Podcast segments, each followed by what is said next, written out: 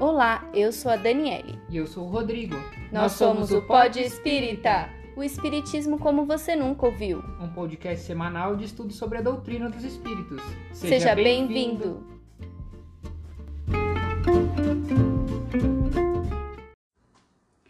Olá, Pod Espectadores, tudo bem?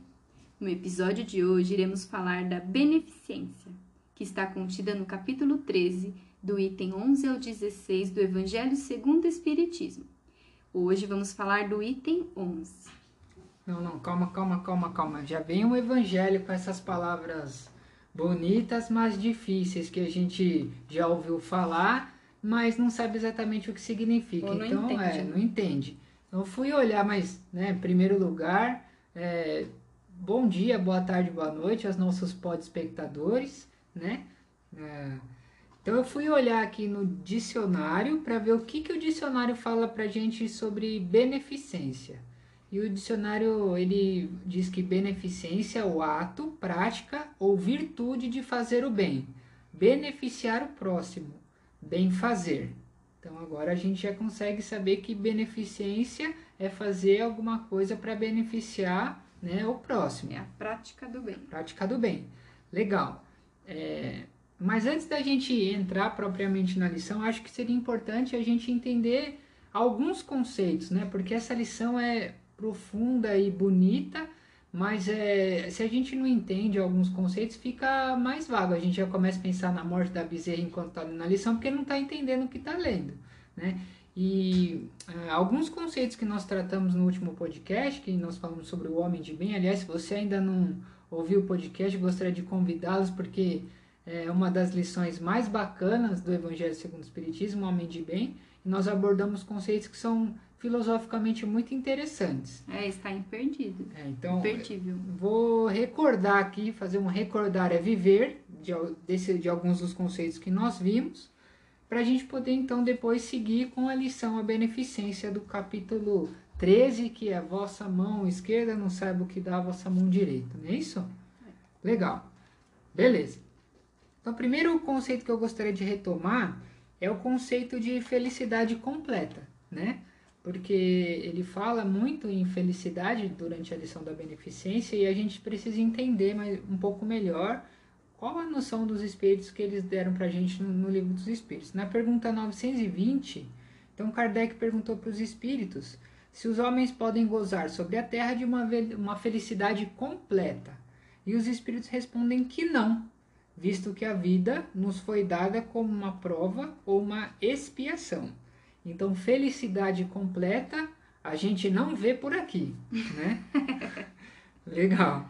Agora, na pergunta 922, o Kardec pergunta para os espíritos se existe uma medida de felicidade que é comum a todos os homens. E aí os espíritos respondem assim, que para a vida material é a posse do necessário, e para a vida moral, a consciência tranquila e a fé no futuro. Então, olha só que conclusão bacana que a gente vai chegando. Ele fala assim, que a partir do momento que o homem ele pode usufruir do que é necessário, né, materialmente, a gente está falando da parte material, então aí ele já tem a medida do que é felicidade. Agora, se essa felicidade ela vem com o necessário, quem não tem acesso ao necessário, então será que é infeliz? E aí na pergunta 927 do Livro dos Espíritos, o Kardec pergunta, né? Se ele primeiro ele fala assim, ó, que o supérfluo certamente não é indispensável para a felicidade, né? Então aqui Kardec já conclui dizendo assim, ó, não preciso de além do necessário para ser, ser, feliz, feliz, né?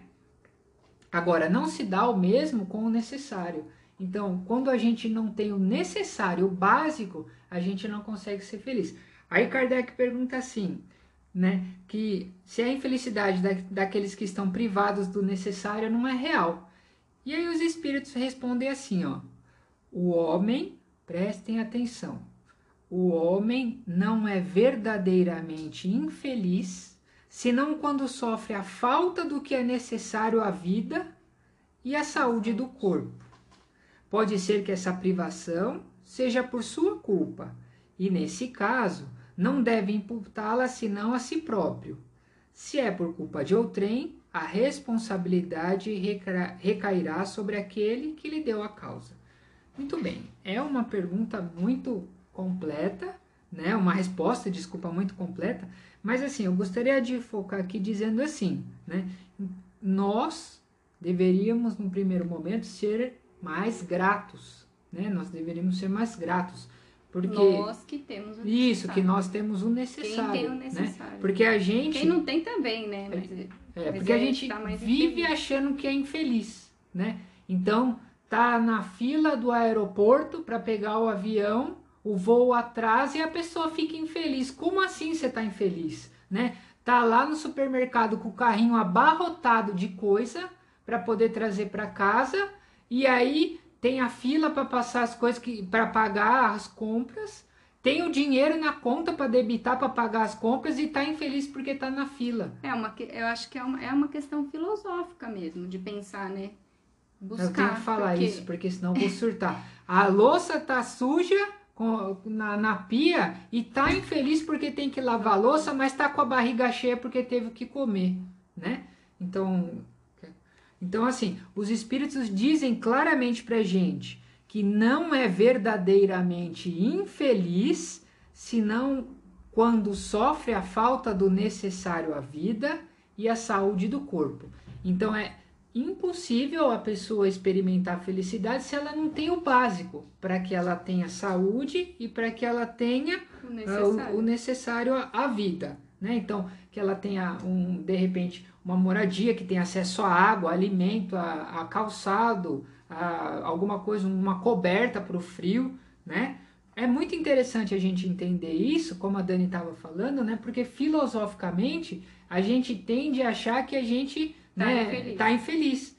E com a barriga cheia, né? Com cama e com teto, com cobertor, com colchão, a gente acha que está infeliz.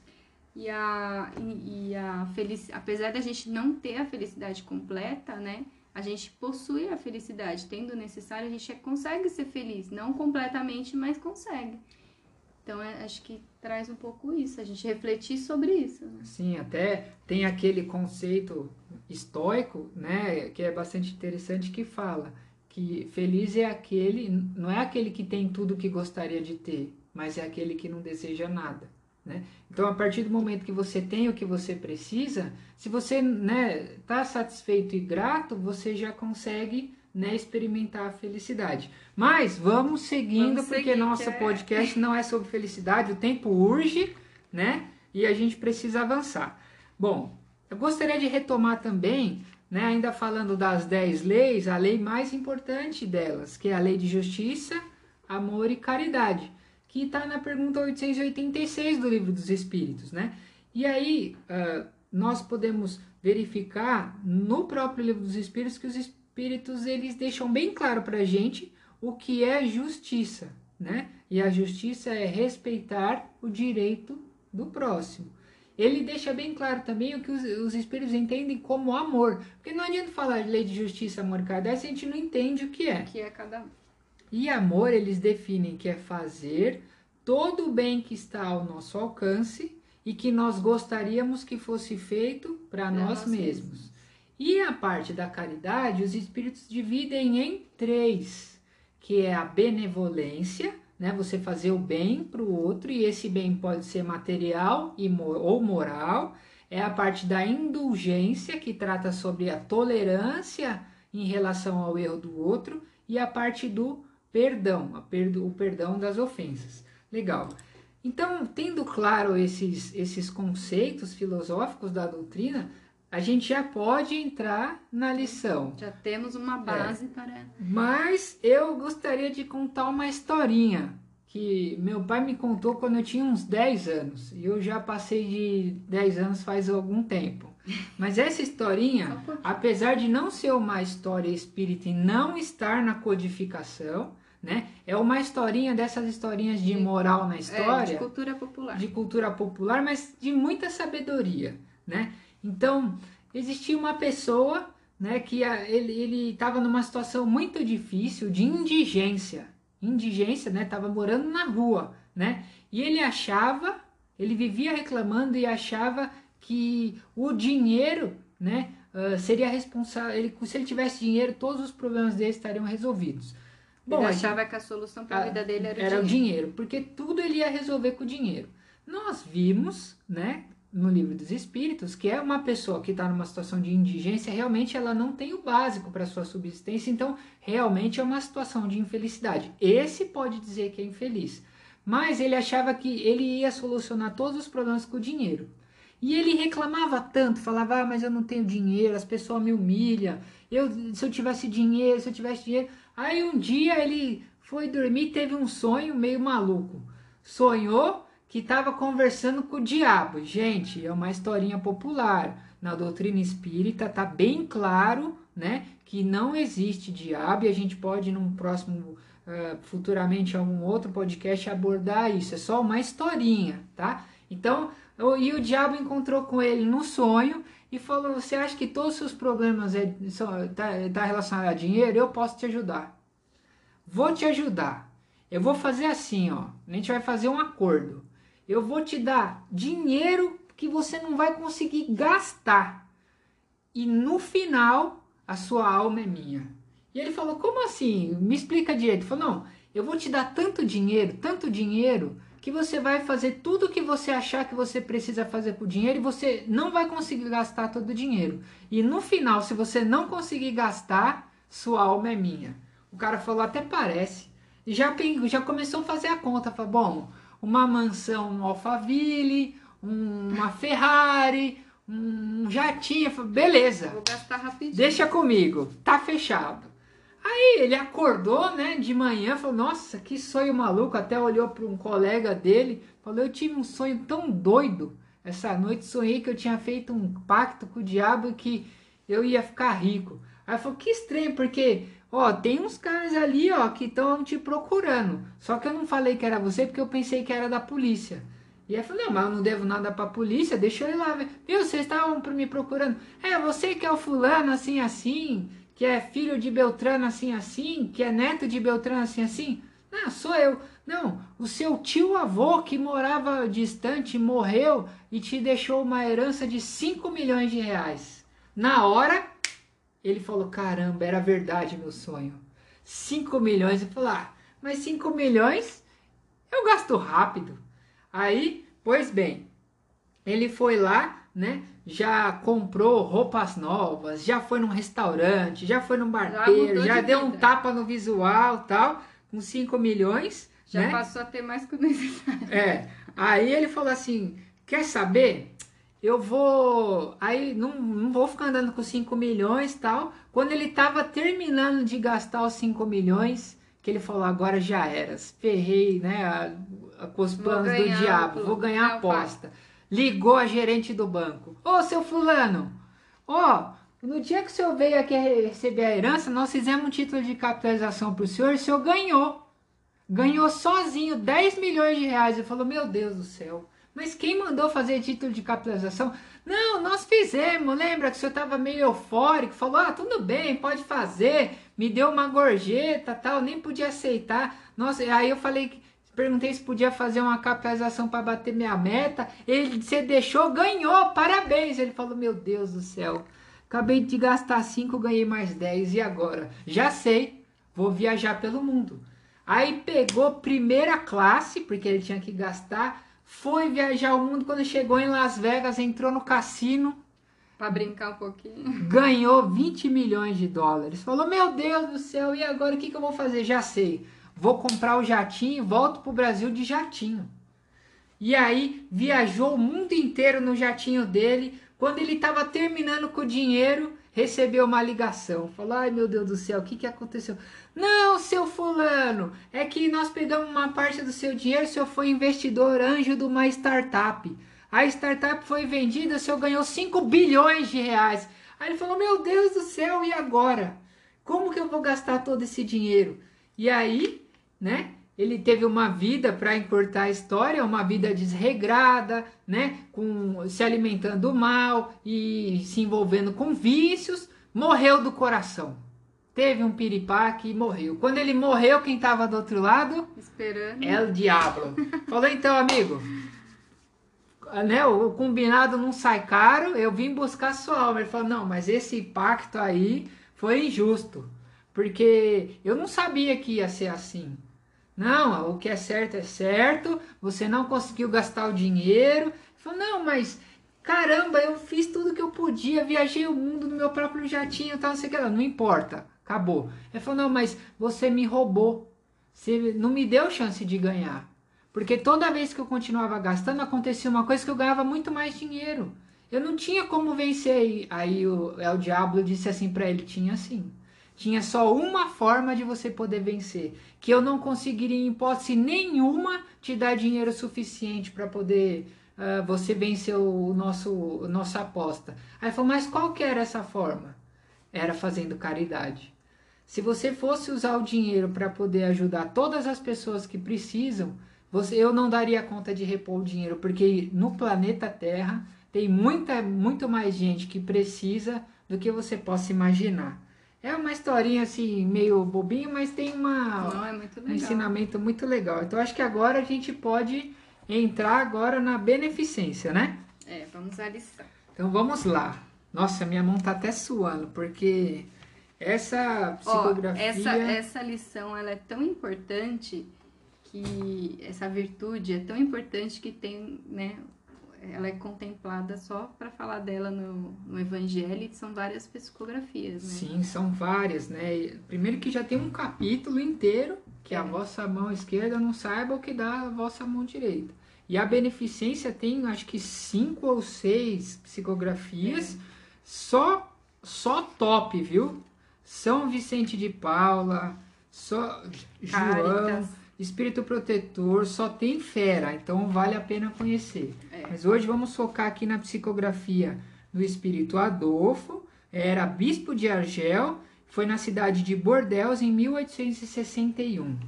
Então vamos lá. Pausa. Pausa. 1861. Só para.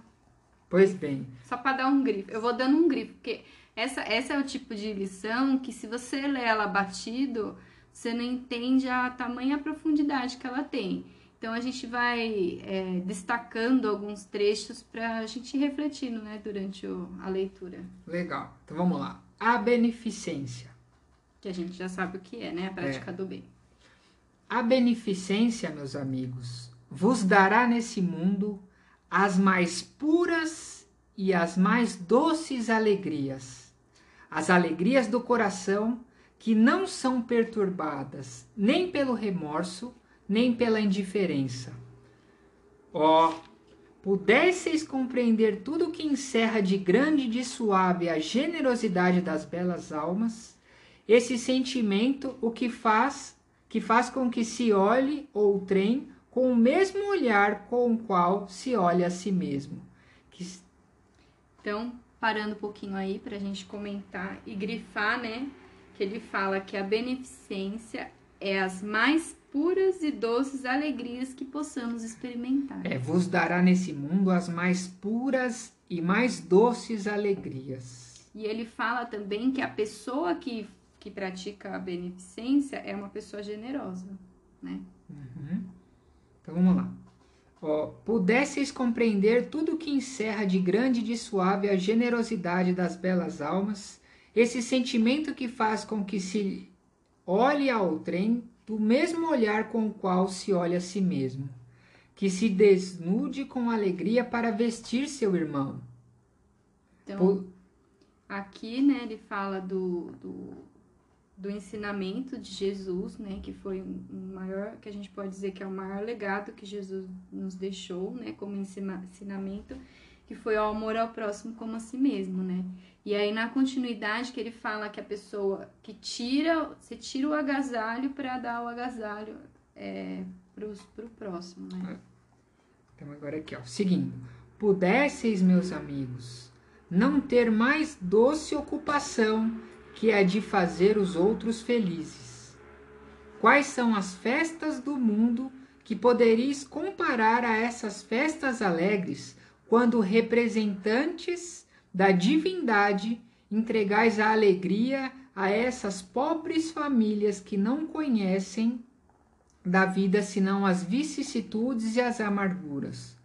quando vedes de súbito esses semblantes decorados iluminarem-se de esperança, porque não tinham pão. Esses infelizes e suas crianças, ignorando que viver é sofrer, gritavam, choravam e repetiam essas palavras que penetravam como agudo punhal no coração materno. Eu tenho fome. Ó, oh, compreendei Quanto são deliciosas as impressões daquele que vê renascer a alegria, onde um instante antes não via senão desespero. Compreendei quais são as vossas obrigações para com os vossos irmãos. Aqui, ó, então eu vou parar um pouquinho, né? Uh, essa, essa carta de Adolfo, ela é como um irmão mais velho alguém que já viveu. É um conselho, né? É. Então, assim, ele, tá, ele já viveu, ele já sentiu isso, porque você vê que ele está falando do sentimento o que ele teve quando ele ajudou. Então ele fica falando, ó, quando eu fiz, eu não senti nenhum sentimento mais puro, mais, mais maior alegria do que quando eu, né? E ele dá alguns exemplos aqui. Quando eu ia lá, e dava uh, o pão para quem tinha fome, né? Quando eu tirava, né, aqueles, uh, uh, o, desespero da mãe que tinha a criança gritando, eu tô com fome, a mãe não tinha nada para dar, ele ia lá, entregava o pão para ela dar para o filho. E, e, ressalto, quando ele praticava esse ato, né, que ele está contando aí, que dá a entender que é ele, né, quando ele fazia isso, ele sempre ressalta que ele fazia com alegria. Então não era uma coisa que ele fazia por obrigação, né? Que aí cita aí no texto, ele fala, quando eu, quando eu fazia com alegria, ajudava com alegria, né? E outro, outro ponto também que eu gostaria de, de levantar é quando ele fala que quando a gente está ajudando, né, as pessoas, nós somos os representantes da divindade. Então, acho que é muito interessante também. Esse, é, você vê, é uma, uma palavrinha, né? Duas palavrinhas, mas que tem uma profundidade, né? Representantes da divindade. E olha só, ele coloca isso junto com assim, ó. Qual festa que tem no mundo que pode se comparar com a alegria de ser um representante da divindade? Então, pensa, é, é muito gratificante, né? Você saber que você está iluminando, né? Porque, como ele cita aí, quando você está ajudando uma pessoa que está na escuridão, né? Que não tem o necessário. Tem e esse necessário. sim é o infeliz, como a gente viu no livro dos Espíritos. Então, quando você leva essa luz, essa luz é a luz da esperança, né? Para essas pessoas. Então, assim, além da fome que você está matando, né? Que ele fala da questão da fome aí, você também está levando a esperança para essa pessoa. É. Para essas pessoas. Seguindo. Ide Ide ao encontro do infortúnio, ide em socorro das misérias ocultas, sobretudo porque são as mais dolorosas. Ide, meus bens amados, e lembrai-vos dessas palavras do Salvador. Quando vestirdes um desses pequeninos, pensai que é a mim o que fazeis. Nossa, é até emocionante, fazeis, né? É. Porque é, ressalto para ir-te ao encontro dos necessitados. Então, assim, a gente às vezes fica esperando o momento, né, de, de agir com, com a caridade. Então, a gente fica esperando aparecer alguém suplicando pela ajuda, a gente fica esperando é, ter uma campanha na é. nossa igreja, no nosso centro. Esperando chegar o Natal para poder comprar sacolinha. Esperando chegar o Natal para ajudar as, pessoas, as famílias. Não que não, não seja, não né? que não seja é melhor importante, fazer é assim é do que não fazer nenhum. Fazer Mas é, é, o que ele chama a atenção é para que a gente vá de encontro aos necessitados, porque há muitos necessitados que estão camuflados, né? Que estão, como que é que ele diz aí o termo? Aí no finalzinho. Mesmo. É as misérias ocultas, ocultas há são muitas, as mais dolorosas. É, há muitas necessidades que estão ocultos. Então, que a gente vá de encontro a essas pessoas. É. E no finalzinho que ele cita, né, que de Jesus, né, é Jesus, né? Quando vestirdes um desses pequeninos, pensais que é a, que é mim, a mim Nossa, que o fazeis. É lindo. É, beleza. Podemos seguir? Tá. Agora aqui nesse segundo parágrafo, ele começa o parágrafo. Então, primeiro, no primeiro parágrafo, ele como irmão mais velho, é. conta uma dá um conselho pra gente, fala: "Gente, toda a alegria que eu experimentei nesse planeta foi podendo servir o outro, ajudando a, né, esse que não tem o mínimo necessário. Como isso me fez bem. Agora, é falando assim, eu fiz esse caminho e foi bom. Façam isso vocês também, que vocês vão se beneficiar. É isso que ele está gritando. Agora, no segundo parágrafo, ele começa falando com a caridade. Ele está mandando um recado para a caridade. Então ele começa assim, ó caridade. Palavra sublime que resume todas as virtudes. Tu deve conduzir os povos à felicidade. Em te praticando, eles criaram para si alegrias infinitas para o futuro. E durante o seu exílio na terra, tu lhes serás a consolação, o antegozo das alegrias que gozarão mais tarde, quando abraçarão todos juntos no seio do Deus de amor. Foste tu, caridade, virtude divina, que me proporcionaste os únicos momentos de felicidade que desfrutei sobre a terra. Olha como ele está falando com a caridade. É como se ele escrevesse felicidade igual caridade. É. Né? Mas ele, ele tá agradecendo a é. caridade é. aqui. Ele tá falando, oh, caridade, foi você, foi você graças você a você. que me deu essa oportunidade de experimentar a felicidade aí na Terra. Agora ele vai, volta a falar com a gente, ó. Ele fala assim, ó. Possam meus irmãos encarnados crer na voz do amigo que lhes fala e lhes diz é na caridade que deveis procurar a paz do coração, o contentamento da alma, o remédio contra as aflições da vida. Ó, oh, quando estiverdes a ponto de acusar a Deus, lançai um olhar abaixo de vós. Vede quanta miséria a aliviar, quantas pobres crianças sem família Quantos velhos que não têm mais uma só mão amiga para os socorrer e lhes fechar os olhos quando a morte os reclame? Quanto bem a fazer! Ó, oh, não vos lamenteis, mas ao contrário, agradecei a Deus e prodigalizai a mancheias a vossa simpatia. E aqui o Evangelho traz essas palavras chique, né? Mas quando ele fala uh, prodigalizai a mancheias, é para gente, né? Prodi, pródigo é aquele que gasta, então é para você gastar. E mancheia é com a mão cheia. Então vai lá e gasta de mão cheia a vossa simpatia, o vosso amor, o vosso dinheiro e todos aqueles que, deserdado dos bens desse mundo, definham no, sofrimento e no isolamento a todo aqu todos aqueles, desculpa, uh, colhereis nesse mundo alegrias bem suaves, e mais tarde só Deus o sabe. Então, mais uma vez, é uma psicografia do Espírito Adolfo, bispo de Argel, em Bordeaux, 1861.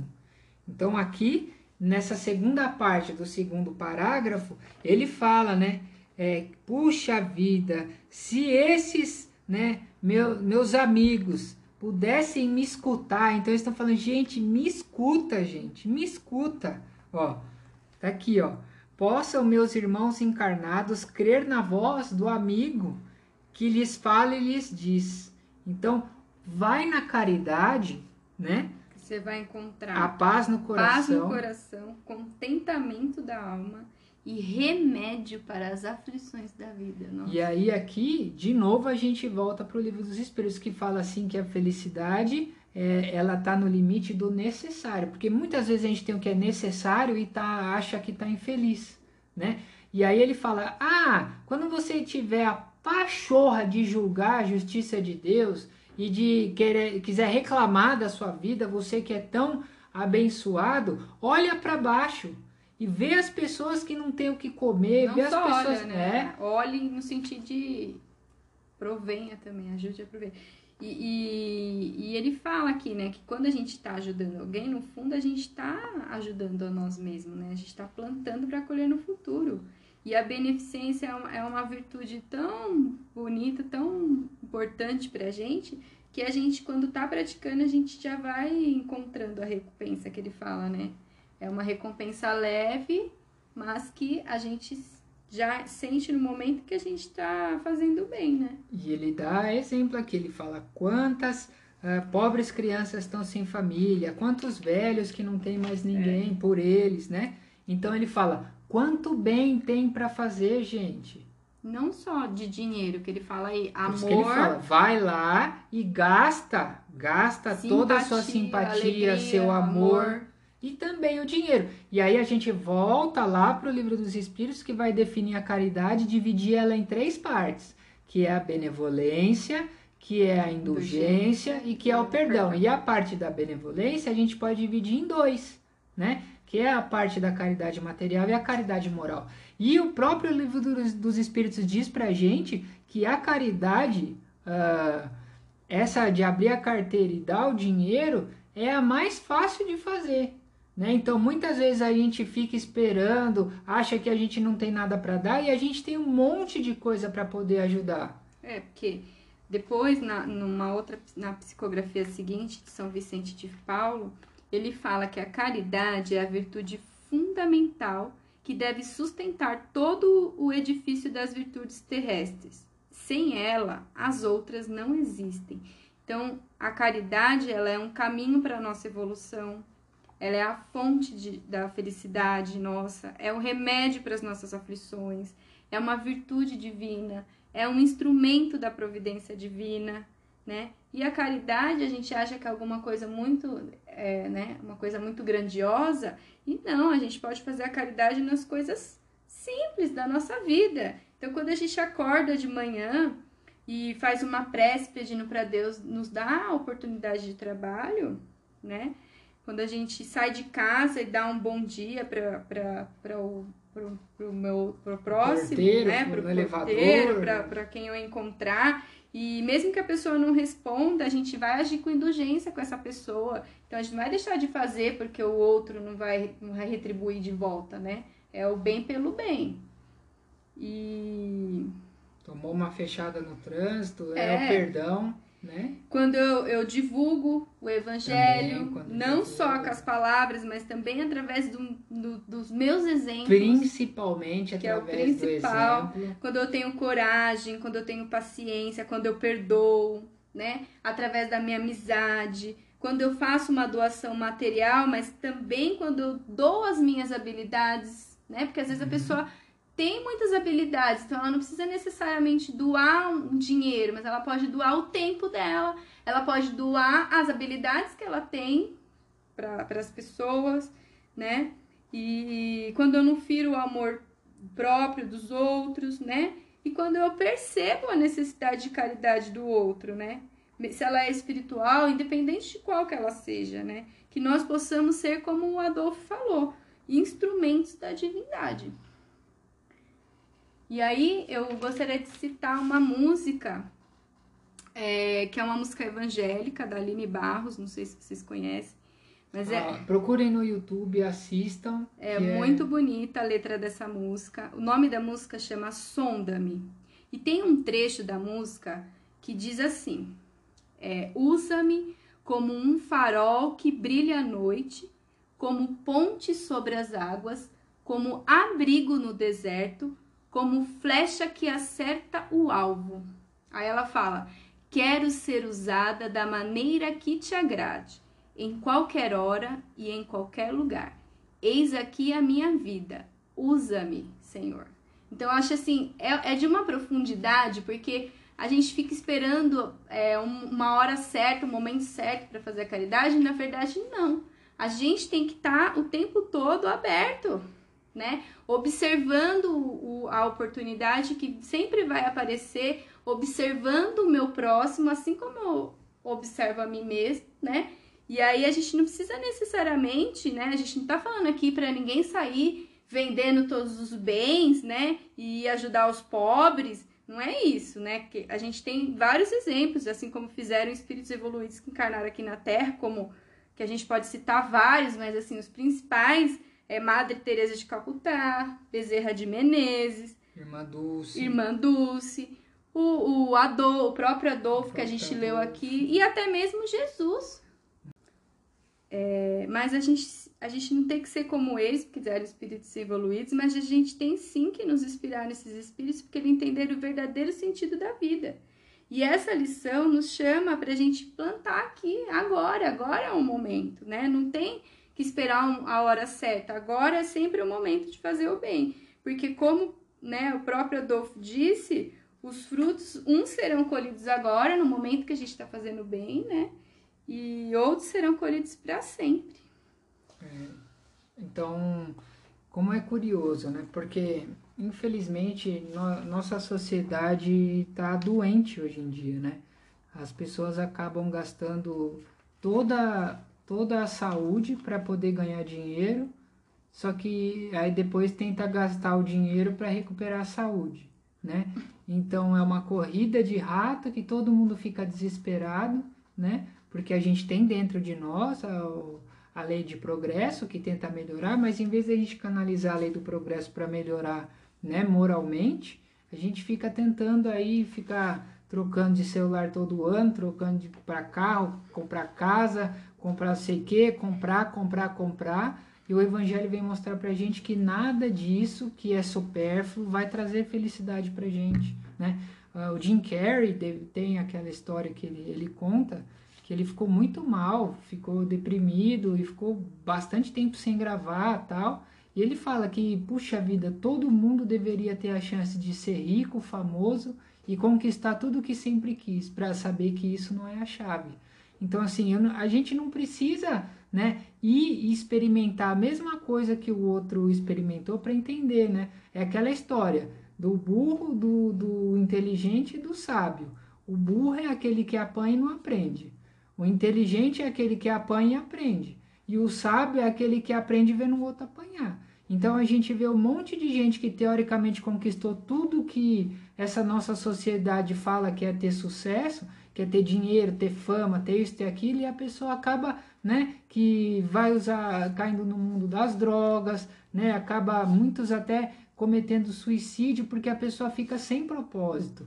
E o Evangelho vem mostrar para gente que, poxa vida, se você já tem o necessário, olha para baixo, tem um monte de gente que não tem o necessário. A caridade é um instrumento que você pode utilizar para encontrar essa felicidade e saciar, tampar esse buraco que tem dentro de você. Eu achei muito legal quando a Dani disse, trouxe a, a música da Aline Baus, que é realmente muito emocionante, né? Que vem dizer pra gente que a gente tem que pedir a Deus que ser para ser instrumento da sua obra. E tá lá no livro dos Espíritos qual é a finalidade da nossa existência é melhorar uma perfeição e contribuir com a obra da criação. Essa é a nossa felicidade. A gente pode tentar ocupar o nosso tempo com outra coisa, gastar nossa energia com outra coisa, mas é atrás do supérfluo, é desperdício. E nada disso vai com a gente. A gente vai morrer e tudo vai ficar. O caixão não tem gaveta. Do outro lado, ninguém vai perguntar quanto você tinha no banco, vai perguntar quantas pessoas você pôde ajudar, quanto você melhorou nessa existência, quantas peninhas a mais você conseguiu colocar você na fez sua todo asa. o bem que você podia. Exatamente. Então, como é interessante e como é, como o espiritismo tem essa vertente filosófica que, que faz a gente repensar todo o nosso objetivo de vida, né, para que a gente possa ser melhor a cada dia, né? Buscar sempre melhorar como Kardec disse que hoje eu possa ser um pouquinho melhor que ontem, que amanhã possa ser um pouco melhor que hoje. Então é isso, pode espectadores. Espero que vocês tenham gostado. A gente vai voltar a falar da beneficência novamente, porque tem mais outras lindas psicografias para a gente trazer para vocês. E a gente pede para que você, se você chegou até aqui ouvindo a gente, siga a gente lá no Instagram, manda uma mensagem para a gente. A gente vai ficar muito feliz de saber que vocês estão nos acompanhando aqui, tá bom? Tchau! Falou, pessoal. Até a próxima. Fiquem com Deus. Tchau.